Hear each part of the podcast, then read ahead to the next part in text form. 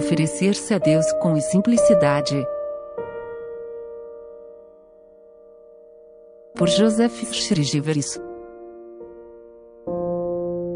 Oferecer-se a Deus é dar a Ele o corpo e a alma, abandonar a Ele todas as capacidades, esperanças e planos de futuro, reservando apenas o cuidado de amá-lo.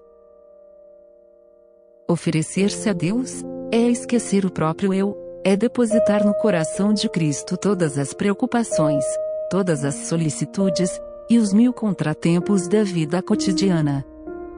É confiar a Ele todos os interesses pessoais. Oferecer-se a Deus é se desapegar de si mesmo, para só pensar nele. E se consagrar a tudo que objetiva a sua glória, é devotar-se aos outros por amor ao Senhor. É auxiliar, instruir, reconfortar, aliviar.